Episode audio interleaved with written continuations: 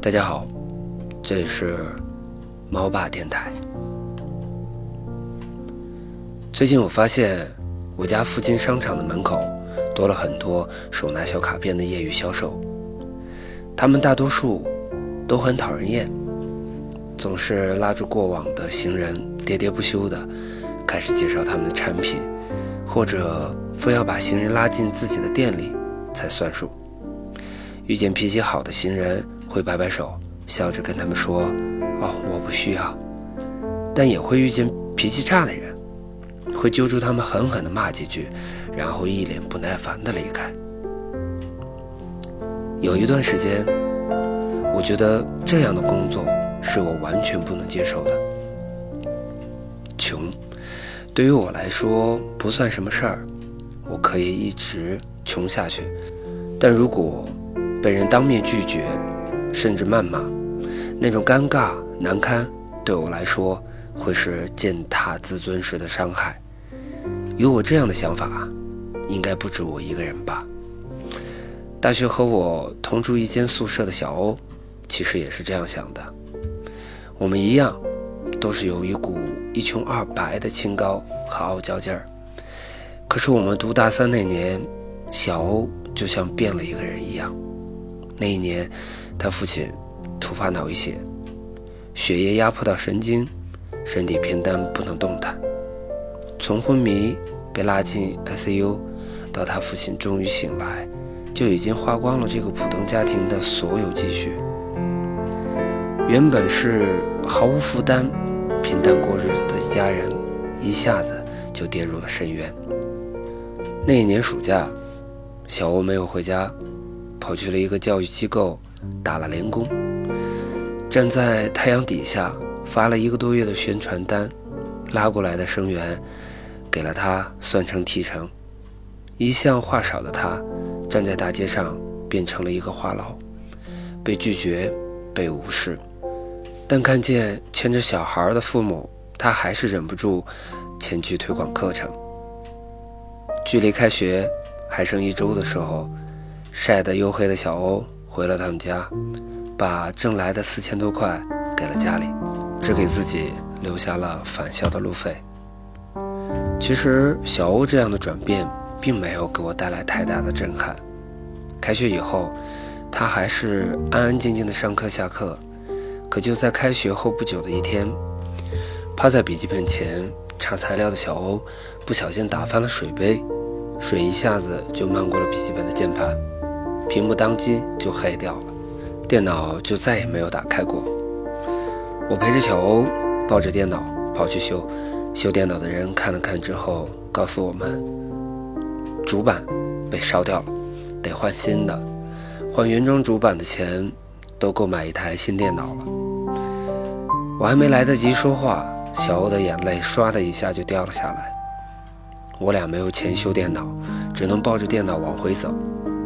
他一路都在哭。学校里来来往往都是人，可能谁都不会想到。眼前这个面容姣好的姑娘，这样大哭会是因为钱。那天晚上熄灯之后，我们还能听见小欧在哭。同一个屋子里住了三年，那是我头一次看见她哭，就好像要把三年的泪水都哭完，也不够化解她心里的委屈和难受。那天晚上我也哭了，我心疼。这个晒了整整一个暑假，为了挣四千块钱而拼命的姑娘，我恨那杯洒在键盘上的水。不知道生活为什么总是要为难那些已经很艰难的人。我恨那杯水，那么轻易的就要消耗掉小欧一整个暑假的努力；也恨那杯水，那么轻易的就剥夺去我们人生里积攒了二十几年的清高和傲娇。直到那个时候，我才意识到，钱对我们来说是多么的重要。我才意识到，在不可或缺的金钱面前，那些自尊和傲娇有多么可笑。在电脑事件过后，我和小欧的人生里好像都再也没有发生过那些让人无助的事件。小欧的爸爸慢慢好了起来。我和小欧也顺利的毕了业，一起有了新的工作，开启了新的生活。我们再也没有拿不出四千块的窘境，再也不会因为坏的电脑和丢掉的手机而难过、通宵的痛苦。那一年的青春，就像是开了一个有点荒谬的玩笑，他用特殊的方式教会我们什么是生活的真实面罩。就好像二十岁的时候，我们忙着恋爱和失恋，忙着傲娇和清高。我们不明白，为什么有的人非得活得那么卑微，非要丢掉所有的面子和尊严，只为了一个钱字。后来我们都明白了，在这个世界上，灾难和疾病从不怜惜你的淡然，更不怜悯你的贫穷，它只是。突然的降临，突然的夺走我们最重要的事情，而真的太多比恋爱和失恋、矫情和清高更重要的东西，比如活着，比如用力的好好的活着，无关体面。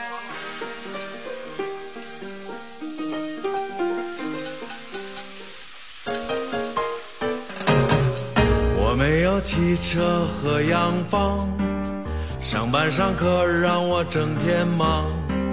想到明天的考试，心里就发慌。我觉得这次我是真的够呛。等到放假，我要尽情上网，好听好玩的我要统统扫荡，再也不用把闹钟放在我身旁。我管他明天几点起床。我会像邻居哥哥那样经常的回家，买点东西看看爹娘。我要像我的同学那样勤劳又向上，多挣点钱买车买房。虽然那楼市不断看涨，款款辆车也都粉墨登场，我的心里早已有了大方向。其实该啥住啥，快乐一样。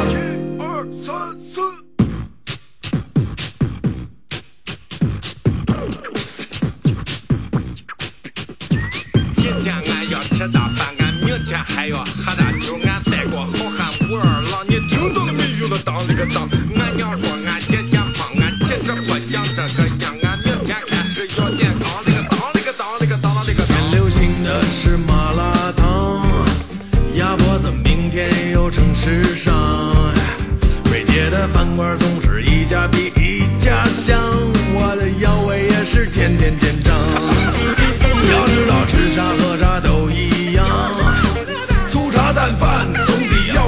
强。再没时间，我也要去趟健身房。我没啥不能没有健康。我要像妈妈说的那样，阳光又健康，知足常乐比啥都强。我会像老婆希望那样，诚实又善良，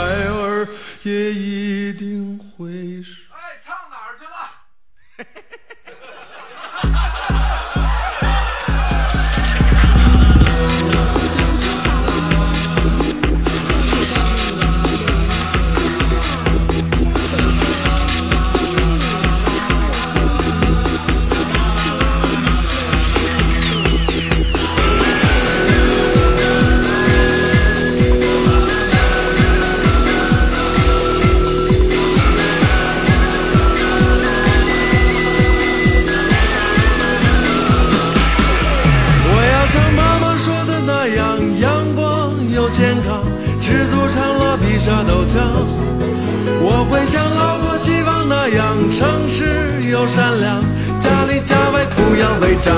哈哈，我对待一切敢做敢当。我要我好好学习，天天向上。我要我凡事都要往那好处想。我把所有烦恼冲个精光。哈哈，把所有烦恼冲个精光。